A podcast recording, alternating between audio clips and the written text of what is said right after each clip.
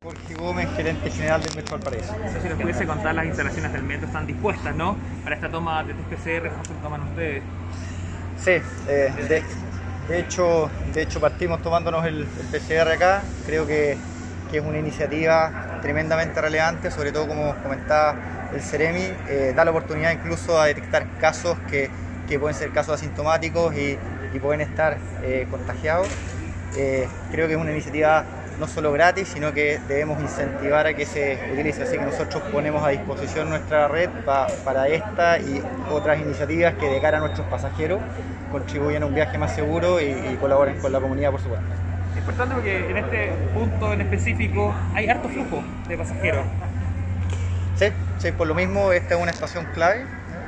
Eh, esta, eh, Viña del Mar, estuvimos haciendo PCR también el día lunes, la estación de Viña del Mar eh, y, y, y, la gracia específicamente es poder eh, poner a disposición estas estaciones que tienen un flujo más alto para que tengamos una mayor concurrencia y sea más efectivo, más eficiente la toma de muestras.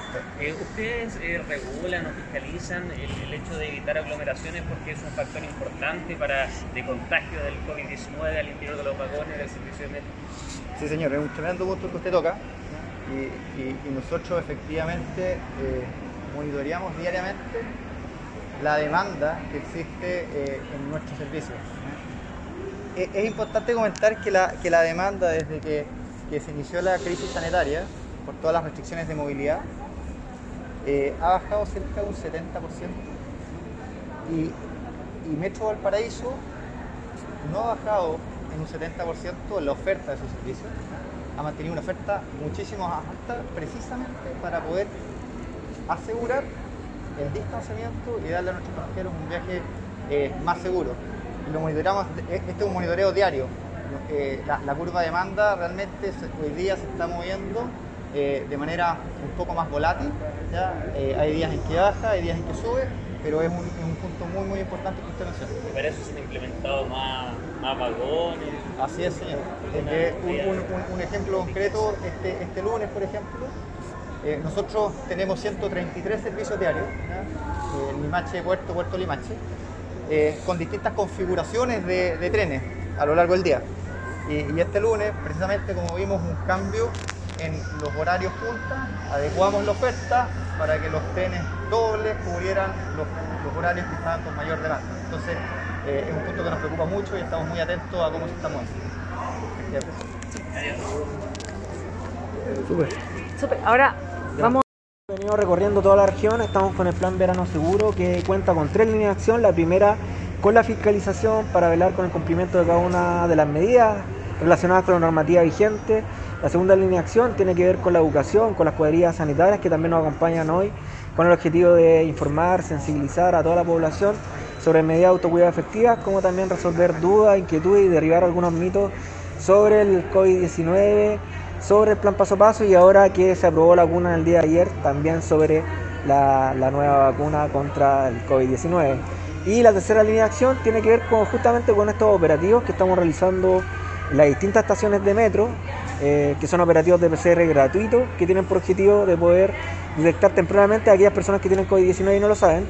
Sobre todo que a través de estos operativos hemos encontrado a personas que tienen COVID y que no tienen síntomas. Así que eso nos ha ayudado tremendamente para poder evitar que sigan aumentando los contagios. ¿Cuál va a ser la labor de la cuadrilla sanitaria acá en las estaciones de metro, además de entregar información y consejos a la, a la población, a la ciudadanía? ¿Qué otra cosa más? La importancia del uso adecuado de, del uso de la mascarilla, por ejemplo, eh, otras medidas de autocuidado, tratar que en la fila siempre mantengamos la distancia a lo menos un metro, también incentivar que, la, que las personas, más allá de las medidas que estamos viendo las estaciones de metro, que por ejemplo los controles de temperatura o la aplicación de alcohol gel, que también las personas sepan eh, cómo aplicar estas medidas, que también porten su propio alcohol gel en, el caso que sea necesario y que también conozcan cada una de de, de las medidas que contempla el plan paso a paso. Seremi, pero en definitiva, ¿quién fiscaliza cuando hay ocurre una aglomeración en los vagones del metro en horario de punta, tanto en la mañana como en la tarde? Bueno, nuestra, nosotros respecto al transporte público en general, eh, lo que hacemos y fiscalizamos eh, y lo que contempla la normativa vigente es el uso correcto de la mascarilla y también hacemos controles aleatorios a las personas para identificar si vienen de otras regiones. Recordar que la región metropolitana está en fase 2 y por lo tanto no pueden venir a nuestra región. Es por eso que además de los controles que estamos en el transporte público, tenemos las aduanas sanitarias, que es una verdadera muralla china desde Cordillera a Mar, los principales accesos de nuestra región, en el cual ya hemos devuelto más de 19.000 vehículos desde que está instalada. Volviendo al tema de los PCR, entiendo que es un proceso bastante rápido para la gente que quiera venir, ¿no? Sí, efectivamente, la persona tiene que eh, venir con su carnet de identidad, es un proceso totalmente gratuito, no se va a demorar más de 10 a 15 minutos desde que se inscriba hasta que se toma la muestra y el resultado va a estar antes de las 48 horas y de esa forma también eh, logramos que aquellas personas que no quieren ir a un hospital, a un CEFAN, o a una clínica o a cualquier centro de salud, sí se pueden acercar a estos distintos puntos de PCR que estamos colocando en distintos puntos críticos de la ciudad, por ejemplo la estación Puerto para nosotros es importante, la comunidad de Valparaíso porque es un sector donde existe una alta movilidad y está muy cercano a eh, donde existe una concentración de casos activos. Y en ese sentido eh, hacer la cantidad de testeo que estamos haciendo cada vez que eh, nos instalamos en las estaciones de metro, no tan solo en la estación Puerto, también en, Viña del Mar, en Quilpué, Villa Alemana y Limache, eh, nos ha ayudado mucho a poder detectar tempranamente, sobre todo pacientes que tienen COVID y que no tienen síntomas. ¿Se, se realizan efectivamente fiscalizaciones en el interior del metro cuando hay aglomeraciones, porque hay ofrencia de público donde no se respeta ni siquiera el metro de distancia?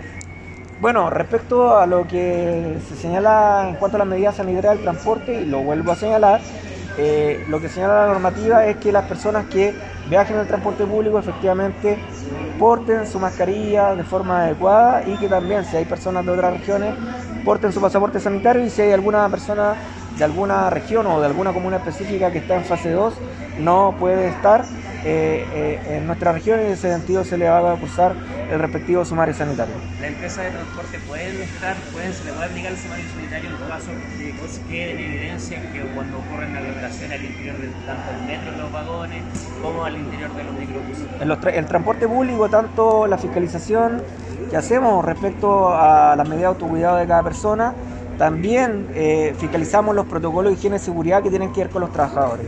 Y efectivamente, si encontramos algún incumplimiento, en ese sentido vamos a usar el respectivo sumario sanitario, porque eh, cada trabajador debe contar con todos sus elementos de protección personal y también con las condiciones básicas de higiene y seguridad para poder desempeñar su trabajo.